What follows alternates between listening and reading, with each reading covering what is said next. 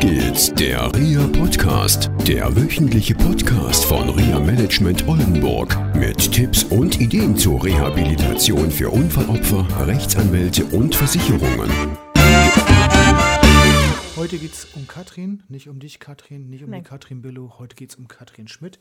Die hat einen Roman geschrieben, Genau. Du stirbst nicht. Jawohl, Katrin Schmidt, du stirbst nicht. Okay, worum geht's da? Es geht um eine Patientin, die nach einer Hirnblutung im Koma lag und daraus erwacht ist und dann mit den Symptomen konfrontiert ist. Das heißt, mit Sprachlosigkeit, mit motorischen Einschränkungen. Sie sitzt im Rollstuhl. Also, sie sprachlos bin ich auch öfters. Ja, aber nicht dauerhaft. Nicht dauerhaft. Also die hat komplett die Sprachfähigkeit Genau. verloren. Richtig. Okay. Ja, und es wird eben, finde ich, ganz toll beschrieben, wie das ist, überhaupt mal in dieser Situation aufzuwachen, sich mit den ganz alltäglichen Dingen erstmal wieder zu konfrontieren, motorisch das alles mal wieder auf die Reihe zu kriegen.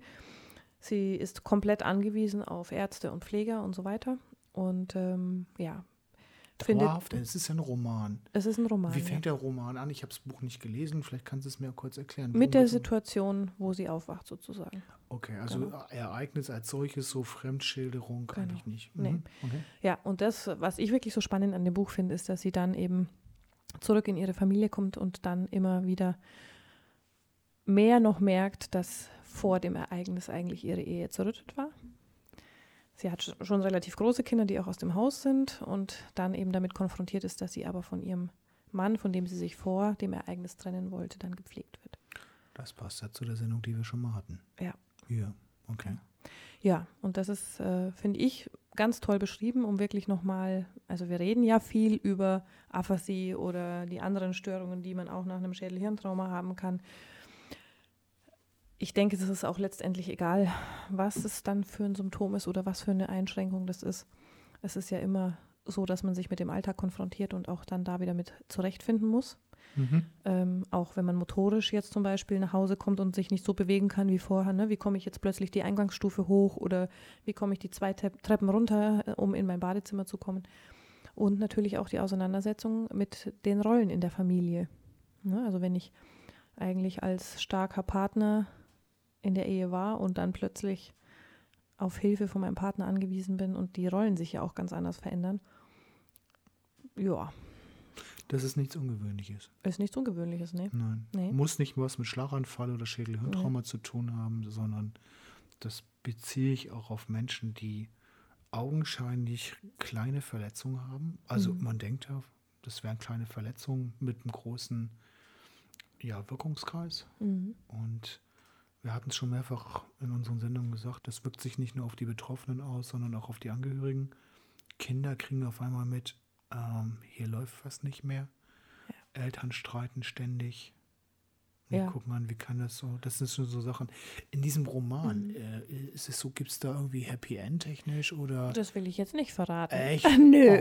Oh, ich, ja, ich hätte gedacht, du würdest mich so ein bisschen so, okay. Nee, Mhm. locken tue ich nicht. Ich kann höchstens damit locken, dass es wirklich sehr drastisch beschrieben ist, wie sie so ihr altes Leben wiederentdeckt. Ne? Re sie, äh, wirklich realistisch, auch das, was Ja. deine Patienten Ja. dir so erzählen? also wirklich Ist das realistisch. deckungsgleich? Doch. Also ja, absolut. Ich würde sagen, das ist so, kann man das mal stehen lassen. Ne? Sonst kriegt Okay. man ja viele Berichterstattungen häufig, wo Betroffene sagen so, "Mm, naja, ne, ist alles ein bisschen beschönigt. Ja, Ähm, das würde ich da nicht mehr sagen.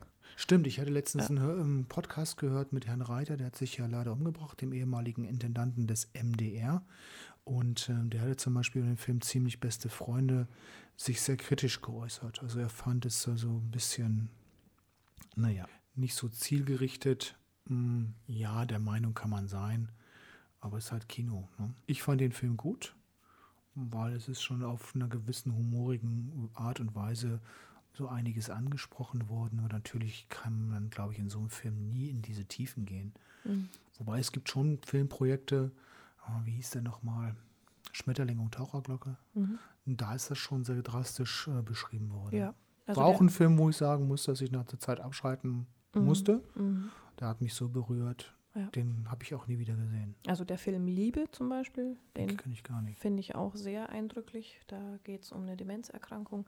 Okay. Da äh, wird aus meiner Sicht auch nicht so viel beschönigt. Also ich glaube schon, dass er sehr realistisch dargestellt ist und hat ja auch sein sehr trauriges Ende.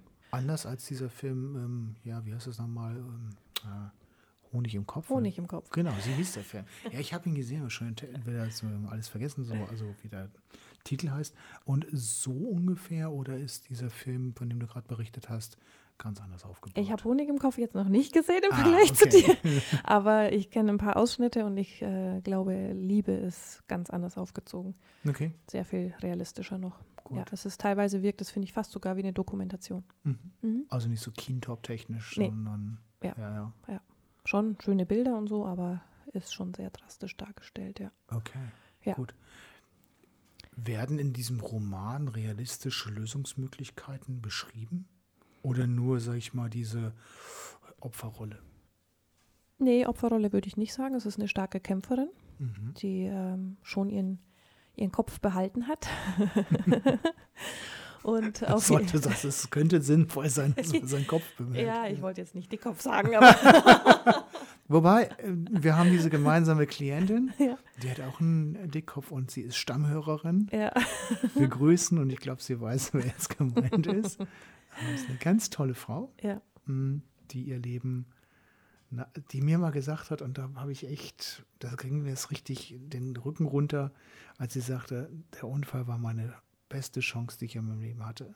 Mhm. Und das war schon sehr beeindruckend. Ja. Berührt mich jetzt noch. Ja. Ja. Fällt mir auch ein Patient dazu ein, der das auch gesagt hat. Ja, das Und ich war heute bei ihr und komplett. sie sagt, ich muss dieses Auto haben und sie versteht es nicht, warum das alles nicht funktioniert und so. Und sie ist jetzt zwei oder drei Jahre, nee, zweieinhalb, zweieinhalb Jahre nach dem Unfall nach wie vor wie ein Rennpferd und wirklich dickköpfig. Ich will das, ich will das. Und sie reißt so unheimlich viele Dinge in ihrem Leben, die sie sich vornimmt. Und Ja. ja, das Schöne daran ist, wir durften uns unterhalten über das Thema, wie formuliere ich Ziele. Das ist wirklich auch ein Klassiker. Wir hatten ja schon mal eine echte Serie da, da mal gemacht. Und ja, sie hat die Neigung, die Ziele, die sie nicht erreicht, hat sie immer negativ formuliert. Das heißt, die Dinge, die sie sich vornimmt, hat sie immer so formuliert, so nach dem Motto, das will ich nicht. Mhm. Und komischerweise hat sie Ziele formuliert, wo sie sagte, das will ich genau haben und die hat sie auch alle bekommen. Also